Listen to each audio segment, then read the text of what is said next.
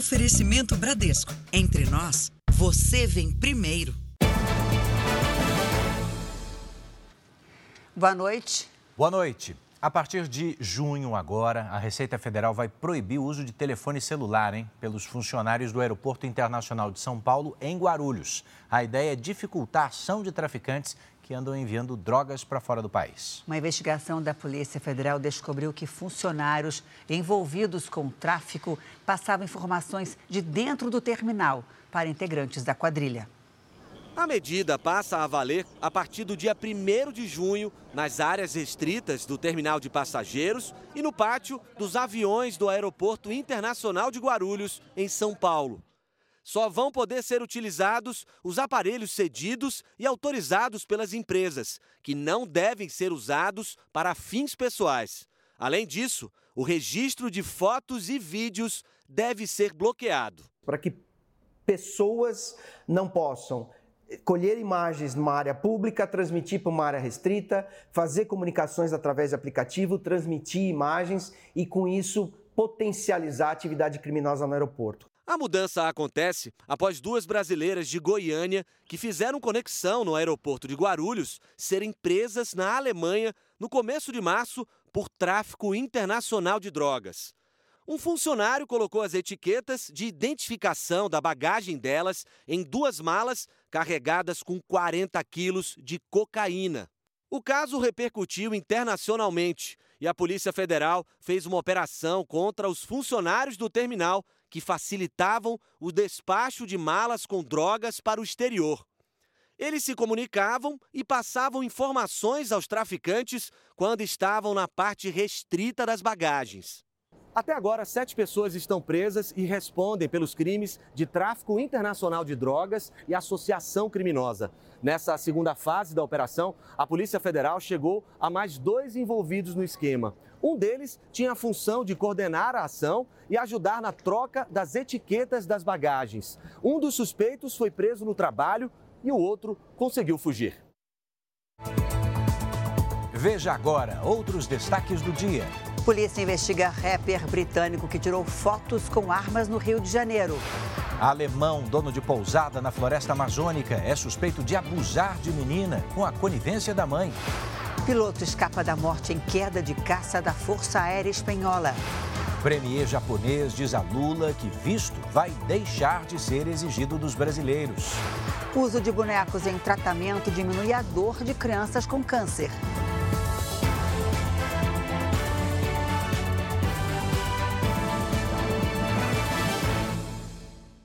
Oferecimento: Bradesco, cursos e soluções para organizar sua vida financeira.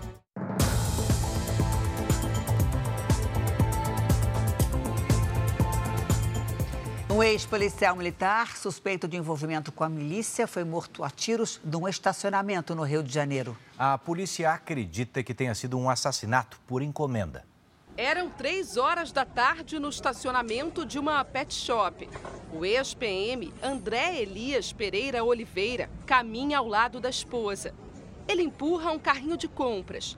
Quando chega perto do veículo, dois homens aparecem armados e disparam contra o ex-agente. A mulher entra em pânico e sai correndo. Neste outro ângulo, é possível ver o momento em que os criminosos descem de um carro que já estava estacionado esperando pela vítima. André Elias era conhecido como Deco. O ex-PM foi expulso da corporação em 2014 por envolvimento com uma milícia que atua aqui na zona oeste do Rio de Janeiro.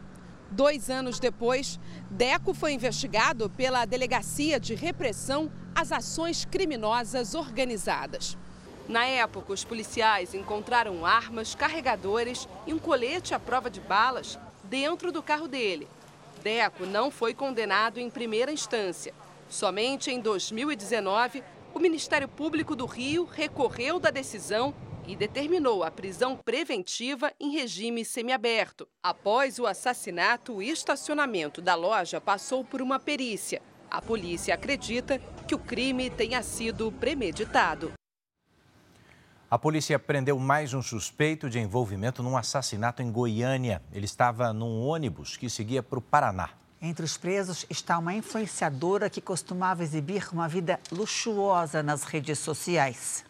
Polícia prendeu Getúlio Júnior Alves dos Santos quando ele tentava fugir de Goiás. Ele foi preso num ônibus que fazia o trajeto entre Goiás e o estado do Paraná. Com a prisão, resta apenas um foragido, Leandro Silva Rodrigues.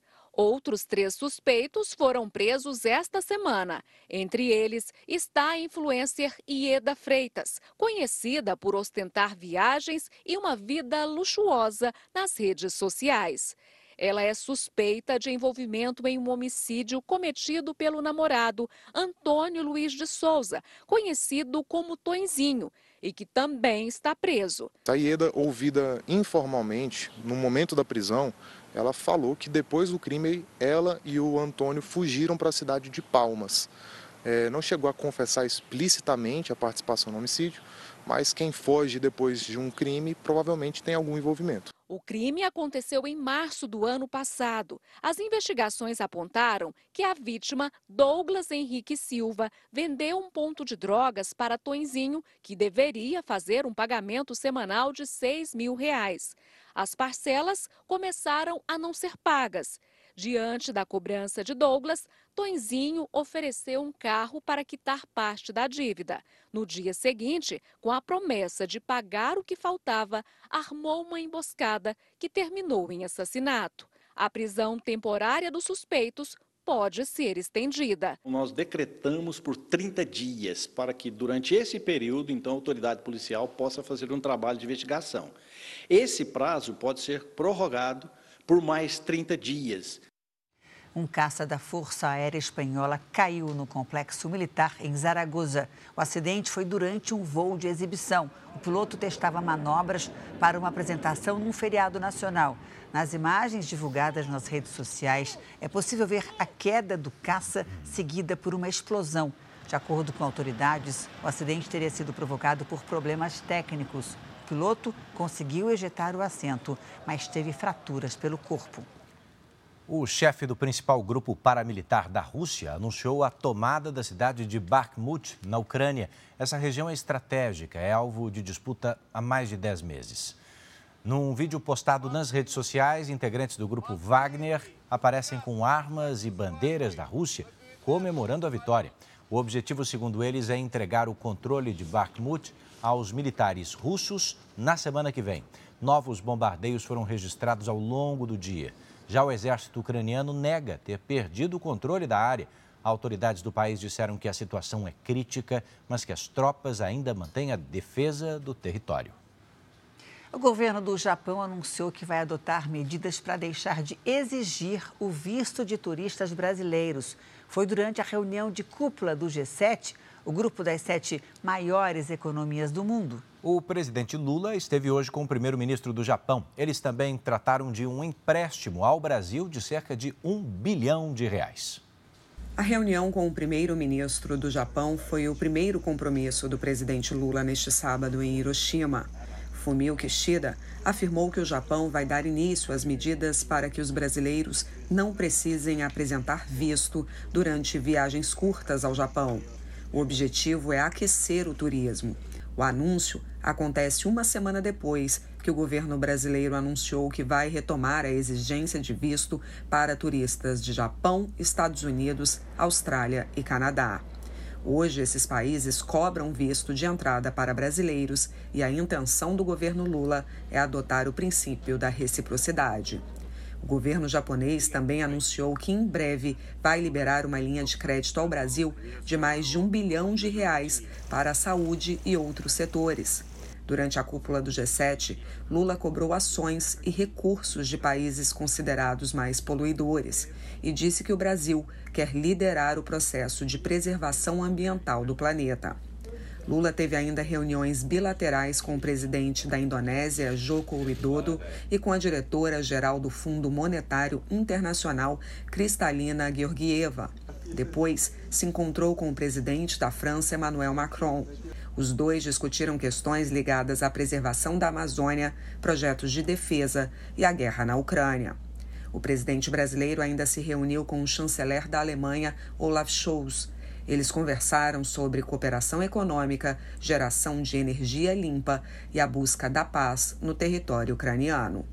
O presidente da Ucrânia também está aqui em Hiroshima. Volodymyr Zelensky pretende se reunir com Lula fora da cúpula do G7, mas ainda não acertaram quando seria esse encontro. O presidente americano Joe Biden foi outro que sinalizou que gostaria de conversar com o presidente brasileiro. Na pauta estaria a guerra na Ucrânia. Lula tem proposto mediar junto a outros países as negociações para o fim do confronto. Bom, a gente continua nesse assunto porque amanhã o presidente Lula tem outros compromissos no Japão antes de voltar ao Brasil. A gente vai agora até Hiroshima com a enviada especial Renata Varandas, que atualiza para a gente as informações. Renata, bom dia para você por aí. Oi, Edu, Janine, boa noite a vocês e a todos aí no Brasil. Olha, o dia vai ser bem movimentado aqui em Hiroshima hoje. O primeiro compromisso dos chefes de Estado, incluindo o presidente Lula, é uma visita ao Parque Memorial da Paz. O local homenageia as vítimas da bomba nuclear que atingiu a cidade durante a Segunda Guerra Mundial. Em seguida, Lula se reúne com os primeiros ministros do Canadá, da Índia, do Vietnã e com o presidente da União das Comores, que é um país africano. O presidente também deve se encontrar com o secretário-geral das Nações Unidas, o português Antônio Guterres. Lula ainda participa da última e mais simbólica reunião do G7, a que vai discutir a paz mundial. A previsão é de que o presidente da Ucrânia, Volodymyr Zelensky, participe deste encontro. Edu e Janine. A gente aguarda novidades. Obrigado, Renata Varandas, direto do Japão. E o Ministério da Justiça e Segurança Pública por aqui prorrogou hein, por mais 90 dias o uso da Força Nacional no Pará. E ainda vai incluir parte do Amazonas no envio de tropas. Vamos a Brasília com Narla Guiar, que tem os detalhes ao vivo. Narla, boa noite para você. O que diz o governo, hein? Boa noite, Edu, Janine, boa noite a todos. Seria para garantir a segurança e a proteção da terra indígena Paracanã. Segundo o governo federal, desde o ano passado, essa população tem sofrido ameaças e três indígenas morreram. A Força Nacional vai trabalhar em conjunto com funcionários da FUNAI, que é a Fundação Nacional dos Povos Indígenas. O ministro da Justiça e Segurança Pública, Flávio Dina, autorizou o uso da Força Nacional também no estado do Amazonas por 30 dias para a proteção de indígenas e comunidades tradicionais na região de Nova Olinda do Norte. Edu, Janine. Obrigado, Narla. Dois operários morreram soterrados hoje num deslizamento de terra em São Bernardo do Campo, na Grande São Paulo. Um terceiro trabalhador foi resgatado com ferimentos leves. A terra cedeu durante a instalação de uma tubulação de esgoto numa obra. Os bombeiros fizeram escavações com as mãos até resgatar as vítimas, mas os dois homens já estavam mortos. Medidas de contenção foram feitas para evitar novos deslizamentos. A obra vai ficar suspensa até que a perícia diga o que provocou o acidente. O Ministério da Saúde anunciou durante a semana a compra emergencial de insulina de um fabricante que não tem registro na Anvisa. Pacientes com diabetes tipo 1 têm enfrentado dificuldades para conseguir pelo SUS o medicamento que é fundamental para o tratamento da doença.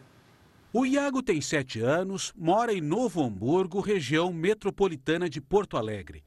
Ele foi diagnosticado com diabetes tipo 1 há dois anos e, desde então, faz uso da insulina diariamente. O medicamento é colocado em uma bomba que faz a distribuição 24 horas por dia. Se não tiver a insulina, ele não consegue se alimentar. A insulina é fornecida pelo SUS e a quantidade que a família tem em casa deve ser suficiente para mais seis dias. Motivo de preocupação por conta do desabastecimento da rede pública. Uh, vocês têm a insulina às parte? Não, ela está em falta. E tu não sabe quando que vai vir? Ainda não. Vou pedir para te continuar ligando, tá? A gente está aguardando alguma resposta lá da Secretaria de Estado. Até o momento eles não nos passaram nenhuma data. O diabetes tipo 1 afeta de 5 a 10% das pessoas diagnosticadas com a doença. A falta do medicamento já é percebida há cerca de um mês em farmácias do Sistema Único de Saúde nos estados do Ceará, Acre, Goiás e aqui no Rio Grande do Sul. O governo federal foi alertado no mês passado pelo Tribunal de Contas da União de que poderia haver falta do medicamento em maio. O Ministério da Saúde disse que assinou um contrato de aquisição emergencial de 1 milhão e 300 mil doses, mas que só devem ser entregues em julho. O medicamento é de um fabricante chinês, não tem registro no Brasil nem aprovação da Anvisa. Mesmo sem estudos que garantam eficácia e segurança para os pacientes, a Sociedade Brasileira de Diabetes concorda com a compra. Esse análogo de insulina de ação rápida é aprovado na China e a, é, pela agência regulatória da China e essa agência regulatória faz parte desse Conselho Internacional eh, de Harmonização de Produtos Farmacêuticos. Enquanto o medicamento não chega, o Ministério da Saúde tenta fazer o remanejamento entre estados. Enquanto isso, o Iago espera pelo avanço das negociações. Eu posso morrer, tipo, ir para o hospital, ir para a maca. Donos de salas comerciais num prédio de São Paulo acusam de fraude a empresa contratada para cuidar das contas desse condomínio. O rombo passa de 500 mil reais e a polícia investiga o caso. As contas deste condomínio comercial na capital paulista pareciam estar em ordem. Era o que os comprovantes indicavam. Mas a realidade era outra. No balanço financeiro constava que o prédio tinha pouco mais de 300 mil reais em caixa. Mas, ao comparar com o extrato bancário, veio a surpresa. O saldo do condomínio era de só R$ 1.100. Além disso, as despesas básicas, como luz e água, não foram pagas. O prejuízo ultrapassa meio milhão de reais. Além de retirar o dinheiro da conta, nós temos o rombo de contas em aberto e a gente precisa quitar é, uma parte dessas contas, a gente precisa negociar e quitar. E para isso a gente elencou e determinou em assembleia que vai ter um rateio extraordinário. Há cinco anos, a administração é feita por uma empresa particular. Mas só agora o síndico descobriu que a arrecadação do prédio era transferida para uma conta bancária coletiva onde era depositado dinheiro de diversos condomínios, a chamada conta pool. Nesta declaração enviada ao síndico, a administradora admite que transferiu, sem o conhecimento dele, todos os valores disponíveis na conta do condomínio para essa conta pool. Afirma ainda que os valores foram utilizados para pagamentos de obrigações de outros condomínios.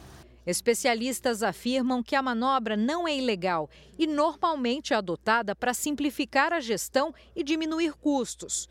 Por outro lado, o condomínio tem que autorizar e, nesse caso, não houve autorização. A recomendação para evitar surpresas é sempre olhar o extrato bancário e não o balanço financeiro enviado pelas administradoras.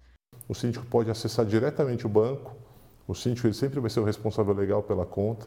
Então, a administradora só, só movimenta uma conta por delegação de poderes do síndico. É o foco do, de quem está conferindo.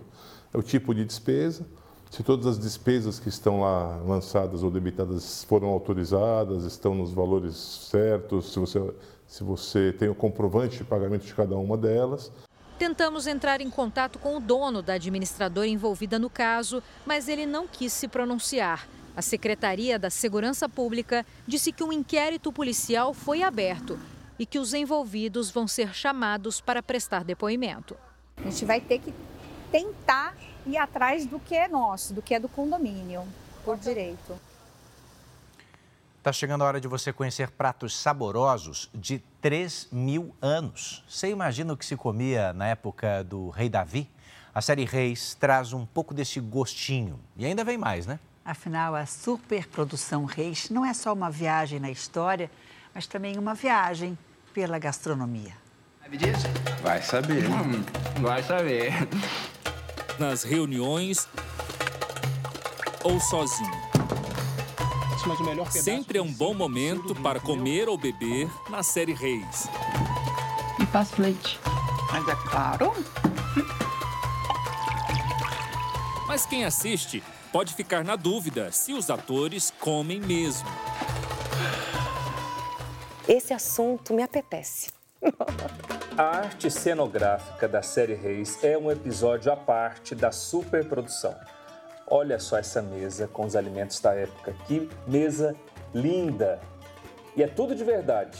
Passa por um processo de pesquisa para chegar nessa produção toda aqui a arqueologia ela consegue encontrar muitos desses alimentos petrificados. A gente tem algumas receitas preservadas. É, que tipo de insumos existem naquela época específica? É, quais são as rotas de comércio que possibilitam é, alguns tipos de alimentos e outros não? A gente tenta ser o mais fiel possível em tudo, no figurino, na arte, nas comidas que eram da época, para que as pessoas possam sentir que a mensagem chegue com a maior veracidade possível. E qual a comida mais comum naquela época? Um elemento fundamental nessa culinária era pão, e aí feito ou de cevada, ou de semolina, ou de trigo. Com um punhado de farinha e um pouco d'água, você faz um pão no meio do deserto, numa estrada, em qualquer lugar, e você consegue nutrição suficiente para um, um, um, trabalho muito, muito extensivo, muito pesado. Eles usavam muito os pães com frutas secas, com tâmaras, com recheio, com compota de tâmara, compota de figo, compota de... enfim. Então a gente tem também aqui isso. O trabalho é gigante. A produção de reis chega a preparar 2 mil pães por semana. Pãezinhos quentinhos chegando. Para reproduzir fielmente a alimentação da época do rei Davi, foi preciso estudar também os móveis e os modos à mesa. Pelo visto, você vai ter que fazer mais pães todos os ah, dias. Eu faço. Você tem uma mesa mais baixa, você tem banquinhos ou almofadas que você pode se mobilizar, virar, sentar. Tudo era feito com a mão. Você pegava o pão, você se tivesse carne ou queijo, com a própria mão você cortava, colocava, misturava e você comia. Que delícia esse pãozinho! Maca! A água tinha de ser de uma fonte confiável. Se você, por exemplo, mora em uma cidade específica e tem um poço que já foi testado, que alguém já provou, não passou mal, aquela água é, é segura. Olha só, madeira talhada aqui mesmo. Sim, sim, tudo talhado aqui. E aqui, esse daqui já é um copo diferente, né? Parece uma cerâmica. Sim, esse já é de cerâmica. Também havia copos de metal, e para o rei Davi, ele já começa a usar copos é, de ouro, de prata, de bronze, né, porque ele já está num contexto de palácio.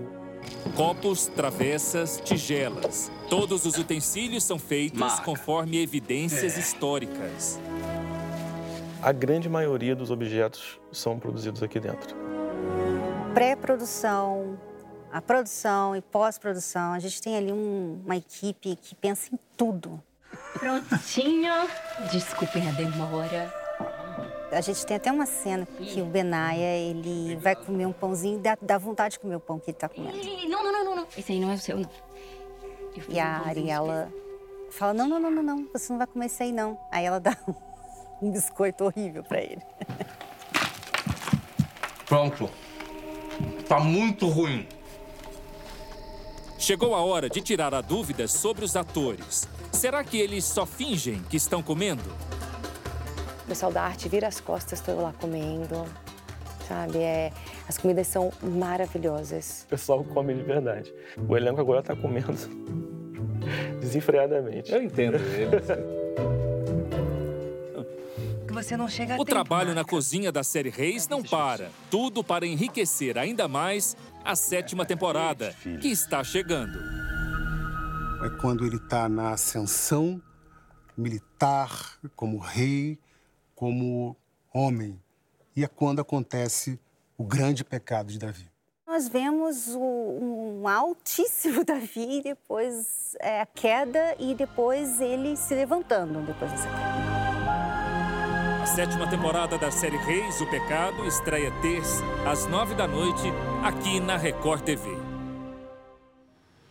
E para acompanhar as novidades da superprodução Reis, é só acessar r7.com. Lá você encontra bastidores, fotos e vídeos exclusivos das gravações.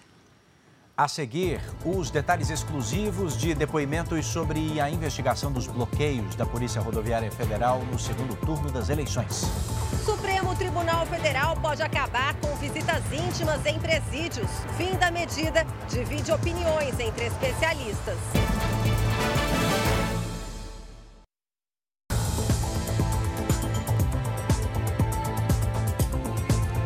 Já estamos de volta para você saber que a Record TV teve acesso com exclusividade a dois depoimentos da investigação sobre os bloqueios da Polícia Rodoviária Federal no Nordeste durante o segundo turno das eleições. Os depoimentos são do ex-diretor-geral da Polícia Federal, Márcio Nunes, e do ex-superintendente da Polícia Federal na Bahia, Leandro Almada. Eles confirmaram que o então ministro da Justiça, Anderson Torres, participou de uma reunião poucos dias antes do segundo turno das eleições. No encontro, então, o diretor-geral da PF teria pedido à Superintendência Baiana efetivo máximo da Polícia Federal no dia da eleição e o uso de reforços da Polícia Rodoviária Federal. Em que pese naquela frente ali com o ministro no dia, a gente falou que usaria todo o apoio necessário, sem problema. Mas, de fato, a gente alinhou depois dessa reunião que, entendendo inadequado essa ação conjunta, a gente atuaria sozinhos, dentro do planejamento da PF, disse Almada aos investigadores. O então superintendente da Bahia afirmou ainda que Torres e Nunes tinham ouvido relatos de compra de votos que facções criminosas em Salvador estariam apoiando o candidato do PT mas a Polícia Federal já sabia que o suposto apoio de facções criminosas se tratava de fake news. A estratégia da Polícia Federal é conseguir o máximo de informações antes do depoimento do ex-diretor-geral da Polícia Rodoviária Federal, Silvinei Vasques. Silvinei é um dos suspeitos de tentar interferir no resultado das eleições. Ele pediu exoneração da PRF no final do ano passado. Anderson Torres já prestou depoimento no inquérito. Ele disse à Polícia Federal que esteve na Bahia para a inauguração de uma obra. A defesa de Anderson Torres disse que ele não interferiu no trabalho da Polícia Rodoviária Federal e que o ex-ministro está à disposição da Justiça para colaborar com as investigações. Já Leandro Almada, que hoje é superintendente da Polícia Federal no Rio de Janeiro, disse que só vai prestar esclarecimentos no inquérito. Nós não conseguimos contato com Márcio Nunes, ex-diretor-geral da Polícia Federal. Cresceu o número de micro e pequenas empresas abertas nos três primeiros meses do ano. Olha, são mais de 214 mil novos negócios, um aumento de quase 90% em relação ao mesmo período do ano passado. O sorriso no rosto da Érica é fácil de perceber. Resultado de uma mudança de vida desta recém-empresária. Formada em gastronomia, ela trabalhou alguns anos no mercado financeiro antes de finalmente investir no próprio sonho. Abrir um buffet. Todo mundo sempre me cutucando, cara, você precisa, né? Precisa trabalhar na sua área, é, é o que você gosta. E aí fiz um evento na, no Ano Novo, é, para 100 pessoas. A gente arriscou, vamos fazer uma festa de ano novo, vamos, e aí fiz. E aí a partir disso eu falei, não, eu realmente preciso seguir ali a minha vocação, né? Que é dentro da gastronomia. Para dar início ao negócio, que começou em janeiro deste ano, Érica se registrou como microempreendedora individual. Foi super simples. Entrei no site, coloquei todos os meus dados, enfim, e bem tranquilo. Até a emissão de nota fiscal é super simples, né? É algo bem prático mesmo. De acordo com o Sebrae, nos três primeiros meses deste ano foram abertas mais de 214 mil micro e pequenas empresas, número quase 9% superior ao mesmo período do ano passado. Os setores de serviços, comércio, indústria, construção civil e agropecuária lideraram o ranking.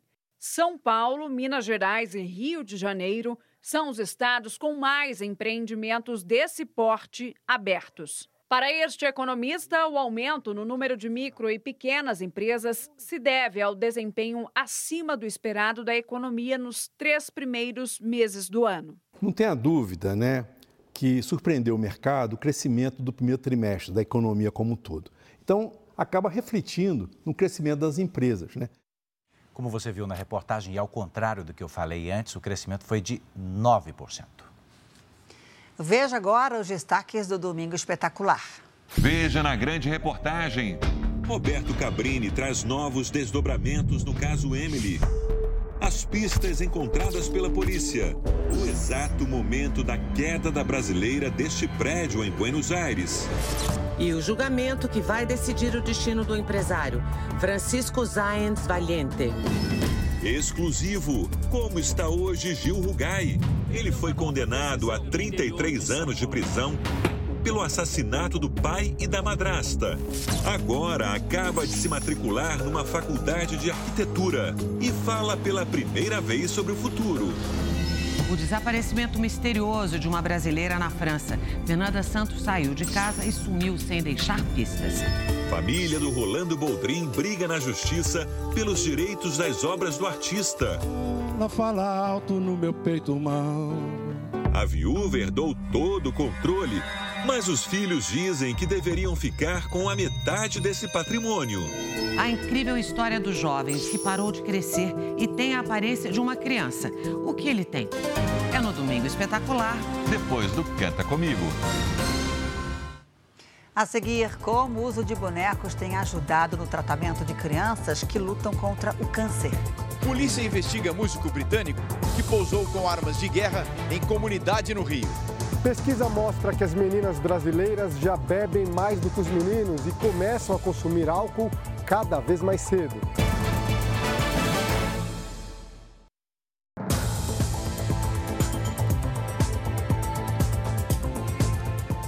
A polícia investiga um rapper britânico que apareceu armado numa comunidade no Rio de Janeiro. Ele mesmo publicou numa rede social as imagens que deram início a essa investigação. Este músico britânico está na mira da polícia do Rio de Janeiro. O rapper Central C veio ao Brasil para gravar uma música em parceria com um cantor de rap brasileiro. A visita, no entanto, chamou a atenção das autoridades depois que ele postou fotos exibindo o que seriam armas. A investigação pretende descobrir se as armas são verdadeiras ou réplicas. Se ficar comprovada a autenticidade, as pessoas que aparecem nas imagens irão responder por porte ilegal de arma de fogo de uso restrito. As cenas foram registradas no complexo da Maré, na zona norte do Rio, uma região dominada pelo tráfico de drogas e alvo de constantes operações policiais. Nos vídeos publicados na internet, o britânico também aparece em um baile funk na comunidade e passeando pelas ruas da zona oeste do Rio. Nascido em Londres, Central C tem 24 anos. Ele começou a fazer sucesso em 2020 e se tornou um dos cantores mais ouvidos do Reino Unido. O britânico tem quase 7 milhões e meio de seguidores em uma rede social. A assessoria do rapper não foi encontrada para comentar o assunto. Uma pousada na floresta amazônica é alvo da polícia por suspeita de turismo sexual. O dono é um alemão apontado como abusador de pelo menos uma menina. Ele fugiu.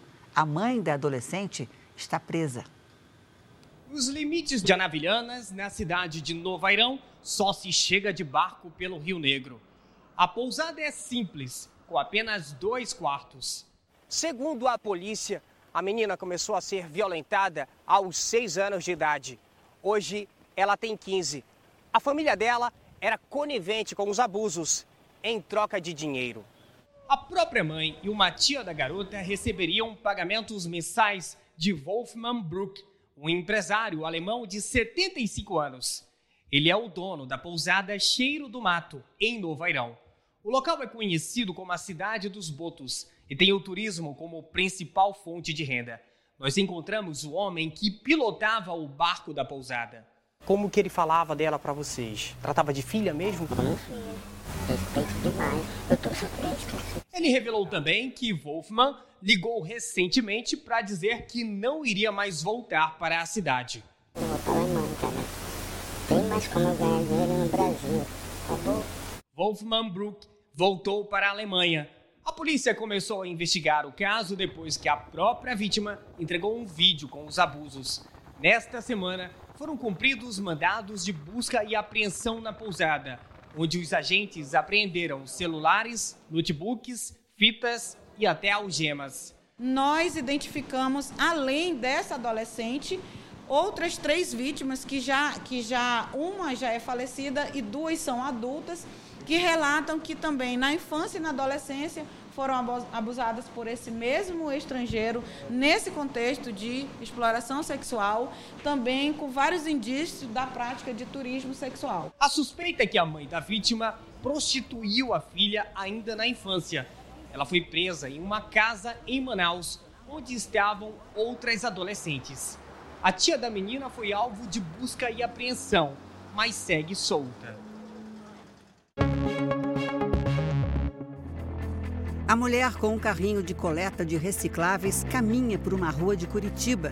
De repente, surge um carro que avança sobre ela e todo o material. Por outro ângulo, é possível ver que, com impacto, a sucata se espalha. Ela ficou ferida e foi encaminhada para um hospital. O motorista do veículo foi encontrado e alegou que não viu a catadora por causa da neblina. Uma pesquisa revela que o consumo de álcool por menores de idade cresceu entre as meninas. Elas estão bebendo mais que os meninos. Segundo o levantamento, quase 40% delas começam a beber antes dos 14 anos. Catarina e Júlia, nomes fictícios. Histórias de vida diferentes com um desafio em comum. As duas começaram a beber muito cedo e hoje tentam se livrar do vício em álcool. Comecei a beber no embalo da turma, no embalo dos amigos. Comecei a beber com 10 anos, meu avô me ensinou a degustar vinho com 10 anos e a partir de então não parei mais. Relatos assim se repetem cada vez mais na geração atual. Um estudo com 75 mil adolescentes no Brasil revela que as meninas já bebem mais que os meninos. Entre as garotas com idade de 13 a 17 anos, 66,9% já experimentaram álcool. Entre os garotos, são 59,6%.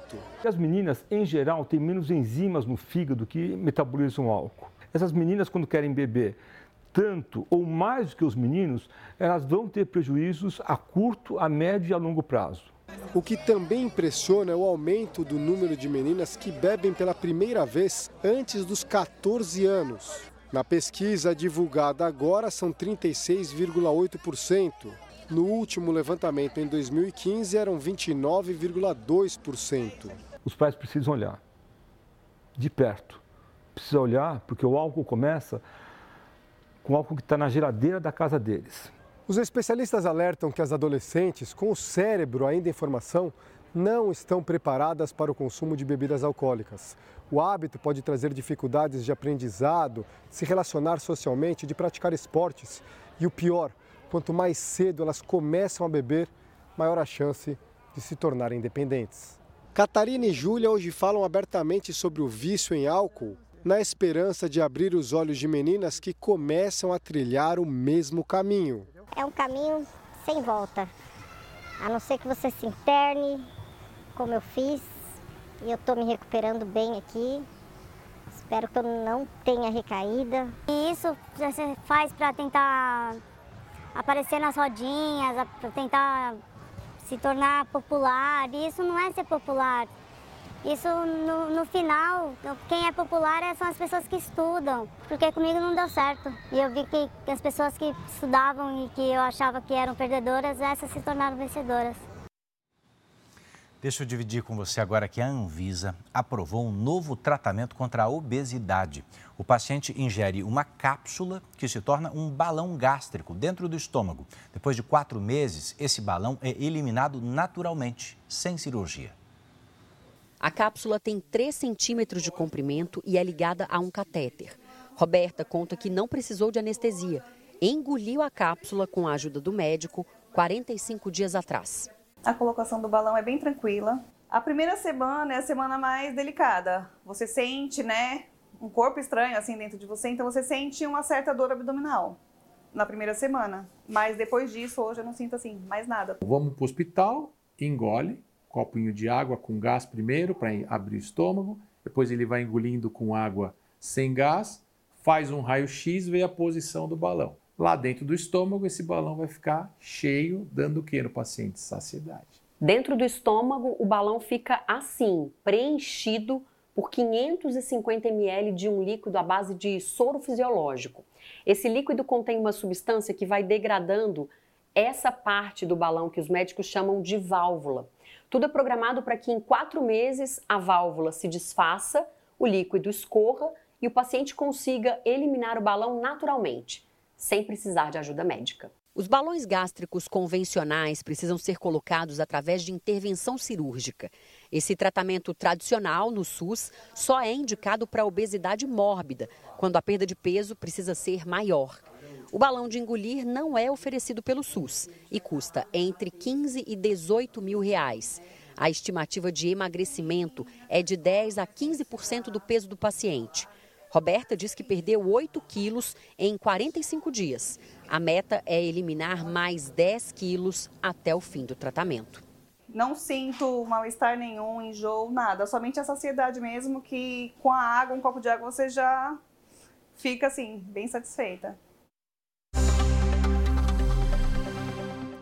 A Organização Mundial da Saúde lançou hoje uma rede internacional de vigilância para detectar rapidamente as ameaças de doenças infecciosas, como a Covid-19.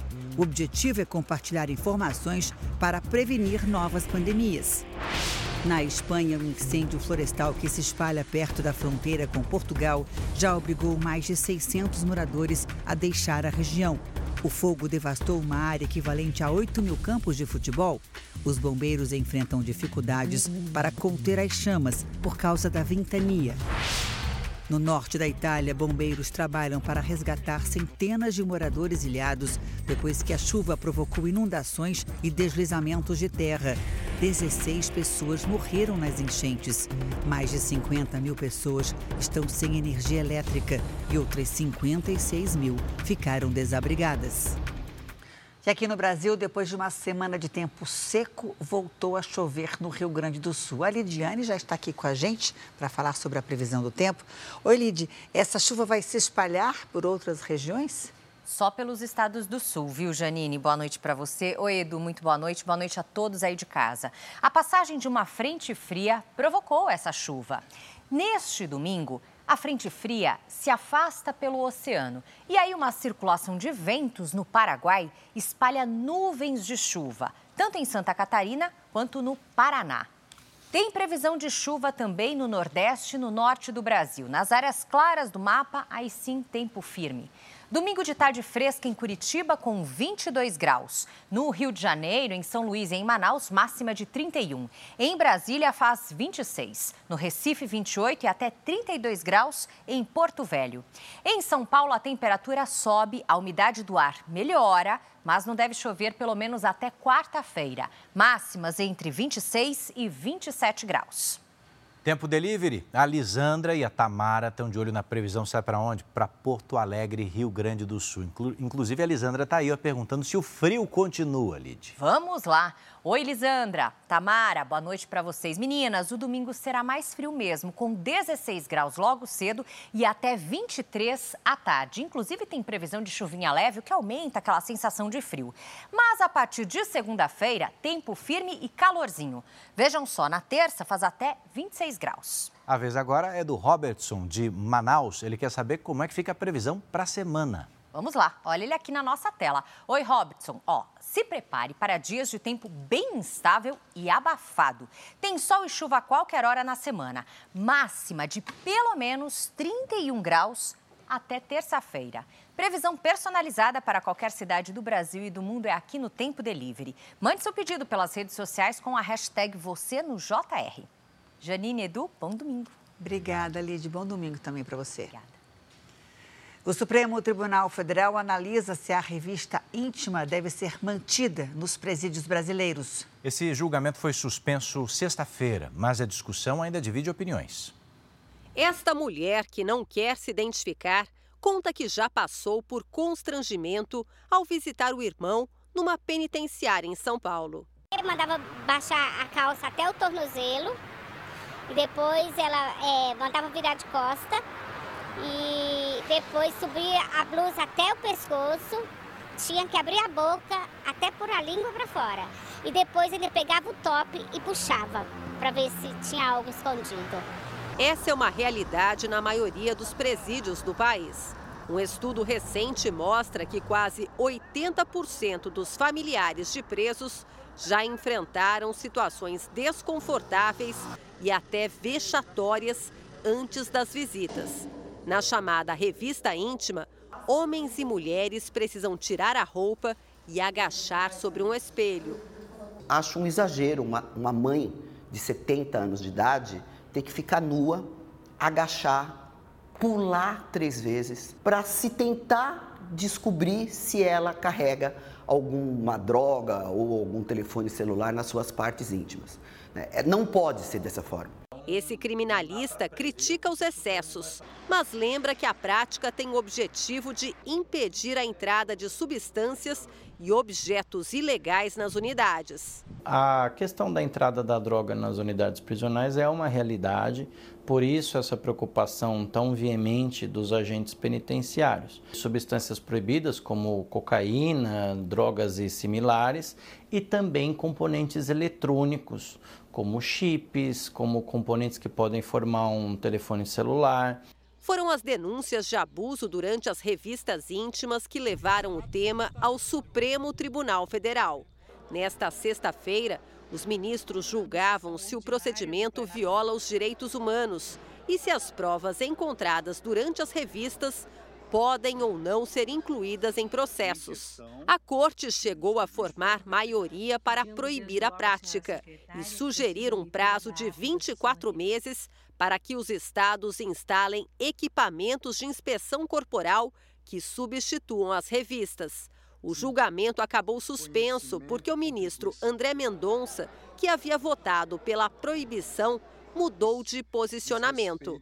As revistas íntimas nos presídios para o relator da ação, o ministro Edson Fachin, violam a dignidade das pessoas e por isso não são compatíveis com a Constituição.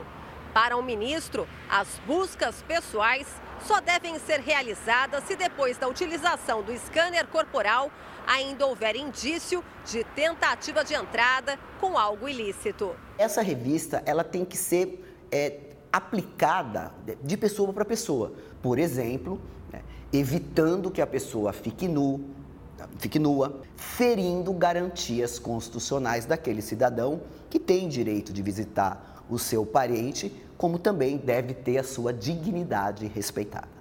Ministros que se opõem à proibição como Alexandre de Moraes, por exemplo, afirmam que nem toda revista íntima deve ser automaticamente considerada abusiva e que o procedimento pode ser realizado desde que protocolos rigorosos sejam seguidos. O Estado terá de investir economicamente para essa tecnologia. Se não o fizer, os moldes da revista íntima que nós conhecemos estão prejudicados e aí pode acontecer várias coisas danosas ao sistema prisional brasileiro. Oficinas especializadas na instalação do chamado kit gás têm sofrido com a falta de clientes, isso em todo o Brasil.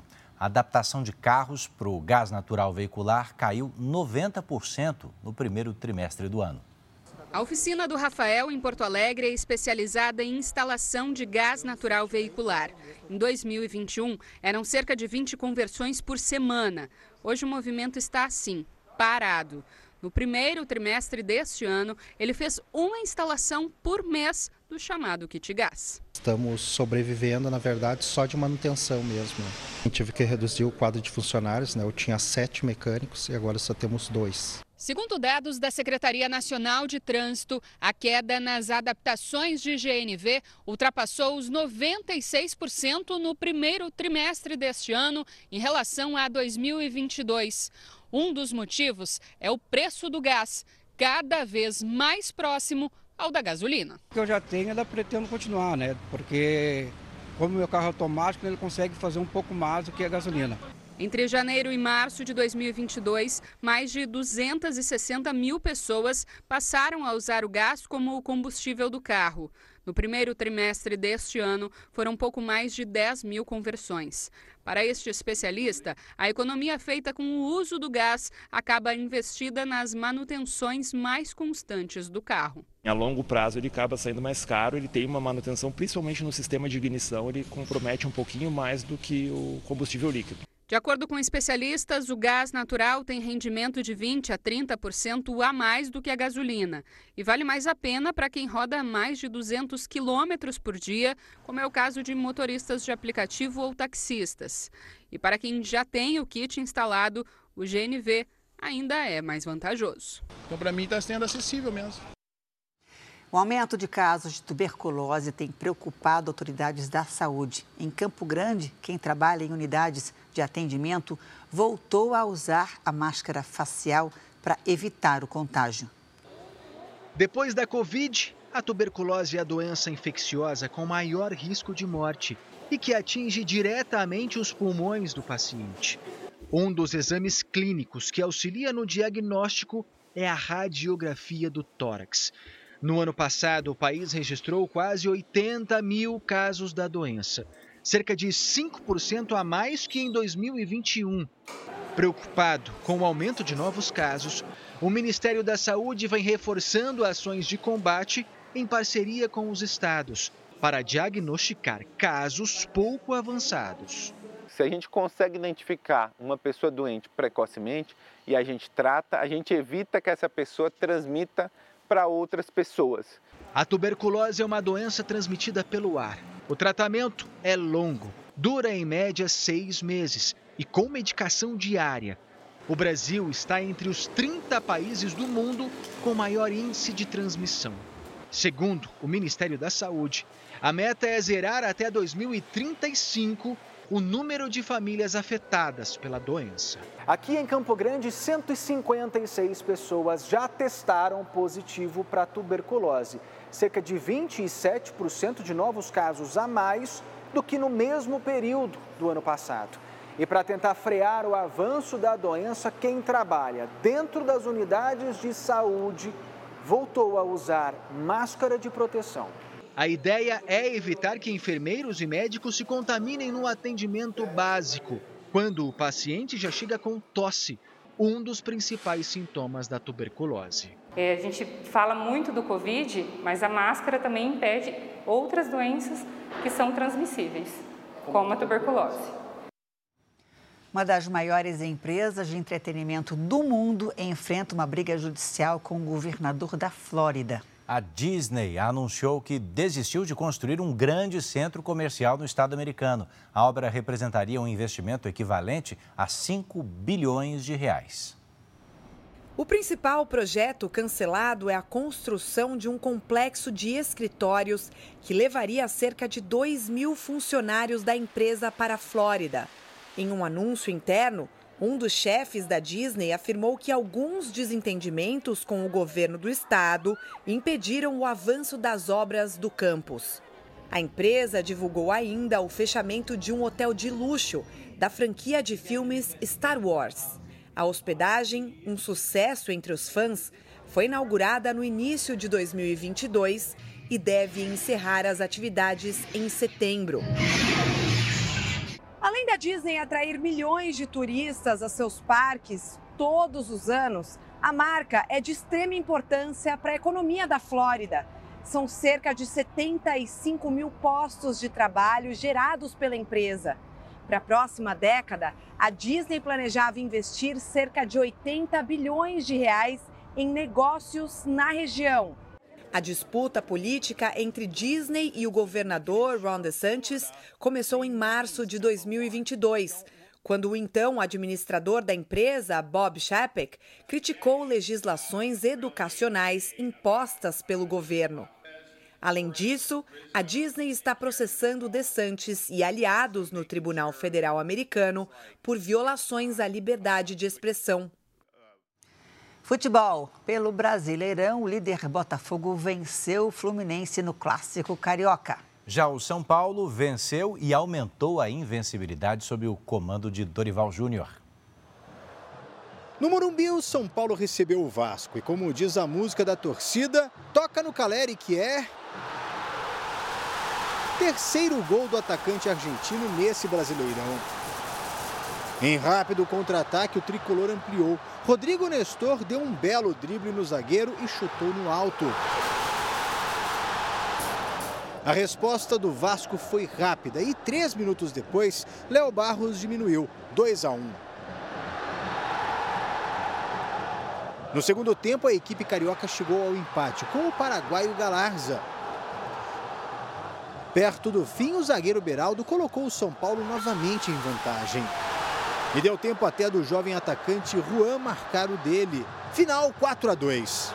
O São Paulo ainda não perdeu com Dorival Júnior. São nove jogos de invencibilidade, agora com cinco vitórias. Ainda no futebol, o técnico Carlo Ancelotti, do Real Madrid e desejado pela CBF para o cargo de treinador da seleção, garantiu que não vai sair do clube espanhol. O técnico afirmou que deseja permanecer na Espanha até o fim do contrato com o Real Madrid. Ancelotti disse que recebeu garantias da diretoria do clube que o vínculo, que se encerra no meio do ano que vem, será cumprido. Tenho um contrato até 30 de junho de 2024 e que quero acabar com meu contrato. Multicampeão como treinador, Ancelotti, de 63 anos, conquistou quatro vezes a Liga dos Campeões era um dos nomes preferidos da CBF para assumir a seleção brasileira. O cargo está vago desde a saída de Tite, depois da eliminação na Copa do Mundo do Catar no ano passado. A conservação do meio ambiente é uma das preocupações do setor de vestuário mundial. As empresas investem em novas tecnologias de produção para diminuir o impacto na natureza, mas também para melhorar a própria imagem. Dois séculos depois de surgir como roupa de operários, o jeans hoje é um dos tecidos mais populares do mundo. Mas apesar de ser versátil e prático, o material tem um grande impacto ambiental. Componentes derivados do plástico, como o poliuretano e o poliéster, misturados ao algodão na confecção, dificultam o reaproveitamento do tecido. E um dos maiores problemas é o tingimento, que deixa a peça em diferentes tons de azul. Uma única calça jeans como essa tem que ser lavada 10 vezes durante o tingimento. Esse processo consome cerca de 10 mil litros de água. Isso sem falar na enorme quantidade de produtos químicos que são descartados na natureza. Pensando nisso, essa empresa israelense desenvolveu um método para tingir jeans de maneira mais ecológica, usando ondas de ultrassom para impregnar a tinta azul nas fibras do tecido. Segundo esse cientista, a técnica usa 85% menos água e metade da quantidade de energia em relação ao método tradicional. Além uh, disso, muito importante é que a gente atende aos requisitos do mercado, completa ele. A mesma tecnologia de ultrassom foi usada pela empresa para fabricar máscaras antivirais durante o período mais agudo da pandemia da Covid-19. As peças eram revestidas com uma substância que destrói bactérias e vírus e se tornaram um sucesso de vendas em Israel. Tingido com ondas de ultrassom, o jeans fica mais caro do que as peças tradicionais, mas a empresa trabalha para tornar a produção competitiva no mercado têxtil. A companhia acaba de fechar parceria com duas marcas da alta moda italiana e está de olho no Brasil. Os mercados brasileiro e o chinês são os maiores para os fabricantes de jeans, afirma um dos fundadores da empresa. Brincadeiras simples estão ajudando crianças a enfrentar tratamentos muito difíceis, como o do câncer, por exemplo. Em São Paulo, um hospital público usa bonecos parecidos com os pacientes para aliviar os impactos da doença. A descoberta do diagnóstico grave mudou radicalmente a vida de mãe e filho. Trocou a rotina da escola pela do hospital. Era muito doloroso ver isso. Eu tem dia que ele queria fugir e falava que estava com dor de barriga, dava dor de barriga, desmaiava na hora de tirar sangue. João tinha 5 anos quando desenvolveu uma anemia aplástica, doença rara que reduz drasticamente a imunidade. A única alternativa era um transplante de medula, que aconteceu em março do ano passado. Antes do transplante, foram quase dois anos de um tratamento intenso, longas internações, o que levou o João a desenvolver um quadro de apatia, isolamento, deixou até de brincar com o que mais gostava. Foi então que ele recebeu um presente muito especial no hospital mesmo, o boneco João, que ajudou a enfrentar momentos muito difíceis por conta de algumas semelhanças. No Instituto de Tratamento do Câncer Infantil em São Paulo, o boneco do João recebeu catéteres e sondas em miniatura e também perdeu o cabelo como dono por causa das sessões de quimioterapia. E assim, de uma maneira lúdica, ficou um pouco mais fácil entender o tratamento complexo e doloroso. Quando a gente leva o seu filho no pediatra e ele fala assim: vamos examinar primeiro a sua boneca e depois você? Então começa a partir daquele vínculo, né? Vamos fazer primeiro, nem que seja só colocar um esteto, né? E todas as vezes eles olham e falam assim: ai, tá vendo? É, não doeu, ela não chorou. Todos os anos, o projeto produz e entrega aos pacientes do hospital quase 500 bonecos como esses. Aí o cabelinho, ele vai cair, mas ele vai ganhar uma toquinha de cabelo, que é uma toquinha que vem igual para o seu humano. O resultado terapêutico não é só uma sensação de especialistas ou da família, é resultado de uma pesquisa de uma das universidades mais renomadas do mundo, Cambridge, no Reino Unido. O estudo mostrou que a ludoterapia, essas brincadeiras simples com jogos e bonecos, não só ajuda a compreender procedimentos repetitivos e invasivos, mas também reduz a dor em pacientes com câncer. Você vê que ele aprendeu a confiar. Tudo bem que na boneca às vezes não dói, né? E nele talvez vá doer um pouquinho, mas a gente explica, né? E faz a boneca que faz aquela cara de choro, né? Aí doeu um pouquinho, mas foi só um pouquinho, né? Mesmo após o transplante, João ainda tem uma rotina hospitalar, mas em dupla costuma ficar um pouco mais divertido. Vai passar. O Jornal da Record termina aqui. Fique agora com os melhores momentos da série Reis. Logo depois tem a grande conquista. Boa noite e bom fim de semana para você. Boa noite.